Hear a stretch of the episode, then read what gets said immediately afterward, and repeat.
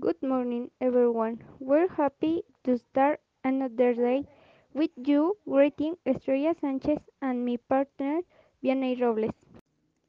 Today we will begin by interviewing our friend Sarah Maddock. She is from New York, United States. Good morning, Sarah. Hello, it's a pleasure to be here. We start with the interview.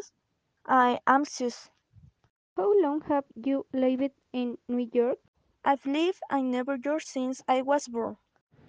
Have you already touched the puzzle? Yes, I have already tasted the pozole. Have you visited a museum yet?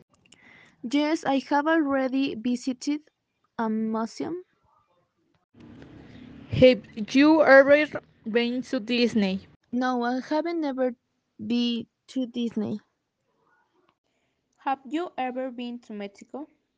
No, I haven't ever to Mexico. I would like to go someday. Have you already thought about visiting Mexico? Yes, I have already to about visiting Mexico. I think it's a wonderful place full of culture. One last question. Have you ever thought about living in Mexico? Yes, I have true about living Mexico. Um, I would like the idea because I have friends while life there and they say and this is extraordinary place We're glad we talked to you. That's it.